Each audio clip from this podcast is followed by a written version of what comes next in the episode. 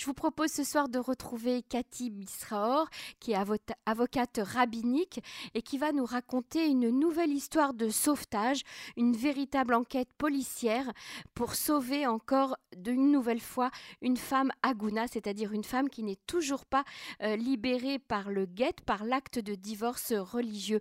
Bonsoir Cathy. Bonsoir Emmanuel. Alors Cathy, cette euh, nouvelle affaire euh, ressemble vraiment à une enquête policière. Elle se passe en partie à Révron. Racontez-nous un petit peu euh, comment s'est déroulée toute cette affaire. Oui, en fait, c'est une véritable, un véritable thriller, hein, un suspense politico, émotionnel, mariage, etc., qui s'est déroulé sur beaucoup d'années parce que cela fait 11 euh, ans euh, qu'un homme et une femme sont séparés, c'est-à-dire ne vivent plus ensemble, et que l'homme refuse de donner le guet à cette femme. Entre-temps, cette femme a été habitée euh, aux États-Unis, sont tous les deux israéliens, et l'homme a disparu. On l'a cherché partout dans le monde et personne ne, l'a trouvé. Le département des Agounot, qui est le département spécialisé dans ce type de situation, l'a cherché, ne l'a pas trouvé. Et il y a quelques années, ils ont compris, ils ont eu une série de témoignages qu'il était en Israël.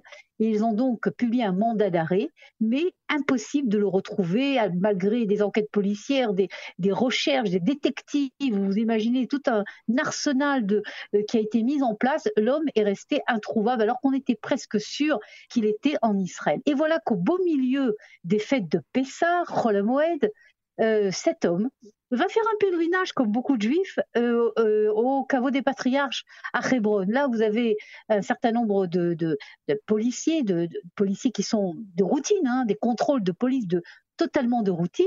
On lui demande ses papiers et la police voit immédiatement qu'il y a un mandat d'arrêt contre lui et que cela vient du Beddin euh, du tribunal rabbinique.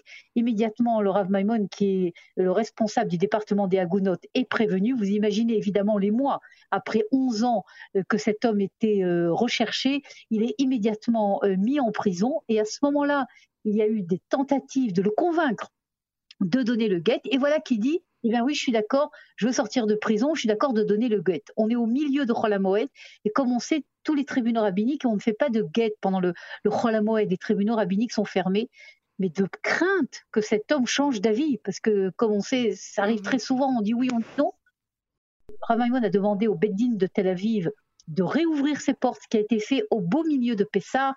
Les Dayanim ont été euh, immédiatement sont, sont, venus avec tout ce que vous savez faire un guet ça demande toute une équipe hein. il faut un sophère un scribe il faut des témoins enfin c'est toute un, une organisation et cela a été fait au beau milieu euh, du Chol de Pessah.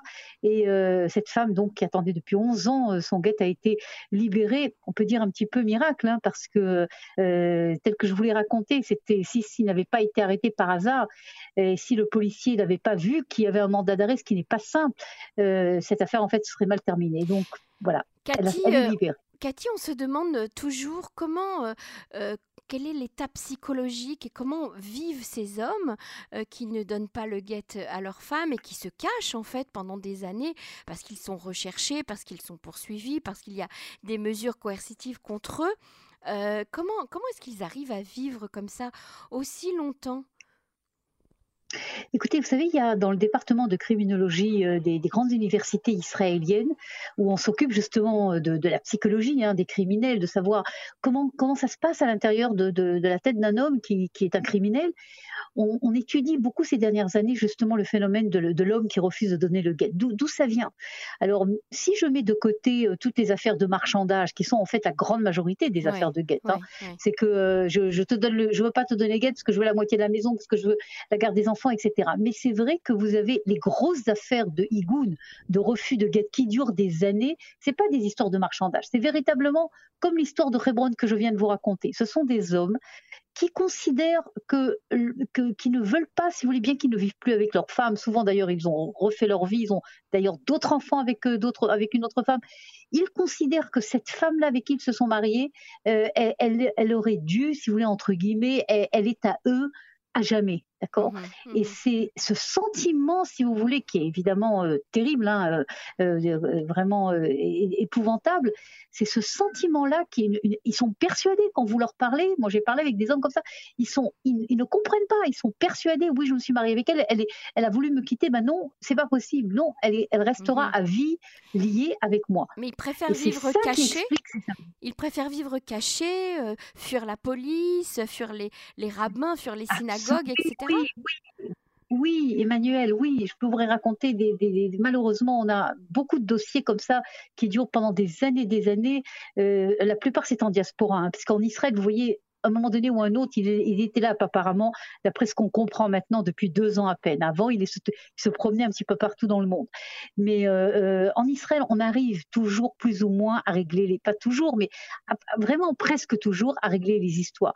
Mais on a beaucoup de dossiers d'hommes qui sont euh, en diaspora, aux États-Unis, en France, enfin un petit peu partout dans le monde. Et à chaque fois que vous leur parlez, parce qu'on leur parle, on téléphone, etc., vous avez ce même phénomène qui revient. Ce sont des hommes qui sont véritablement traqués parce que ils sont euh, bannis de leur communauté. Hein. C'est pas euh, de refuser de donner un guet, ça arrive toujours. Et, ce sont des hommes qui ont perdu le lien avec leur communauté, qui ont perdu le lien avec leurs enfants, qui ont mhm. perdu le lien avec leur famille, parce qu'en grande majorité, les familles ne les soutiennent pas. Et, malgré tout ça, ces grosses affaires d'Igoun qui durent pendant des années, 5 ans, 10 ans, 20 ans, quelquefois plus même, ce sont ces types de situations d'hommes, si vous voulez, euh, qui ont véritablement un problème psychotique hein, très, très, très, très, grave. Et, et, euh, et, comme évidemment, on ne peut pas leur faire, ils n'acceptent pas d'être traités parce qu'ils sont persuadés qu'ils ont raison, etc.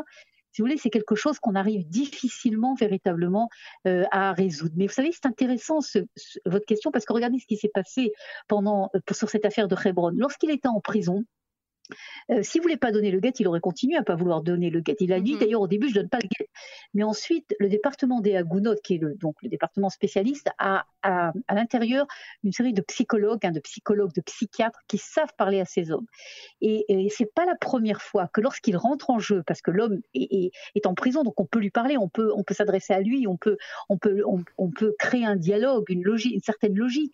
Ils arrivent, si vous voulez, à trouver la terminologie, les termes, la manière de s'adresser à un homme pour réussir à les convaincre. Parce que les hommes qui sont, évidemment, ils sont malades psychiatriquement, psychologiquement, c'est clair.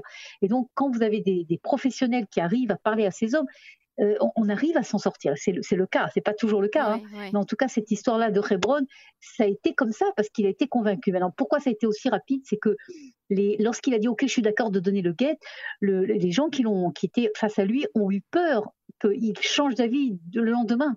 Et donc, si vous voulez, en précipitation, en véritablement catastrophe, ça s'est déjà très rarement vu qu'on ouvre un beddin au milieu du Cholamouet de Pessar, hein, euh, pour éviter justement qu'il puisse, euh, qu'il puisse changer d'avis. Et comment euh, a réagi cette femme lorsqu'on l'a appelée pour lui dire qu'on avait arrêté son ex-mari qui, et qu'il était entre les mains du Beddin et de la police? Comment, comment a-t-elle vécu la chose?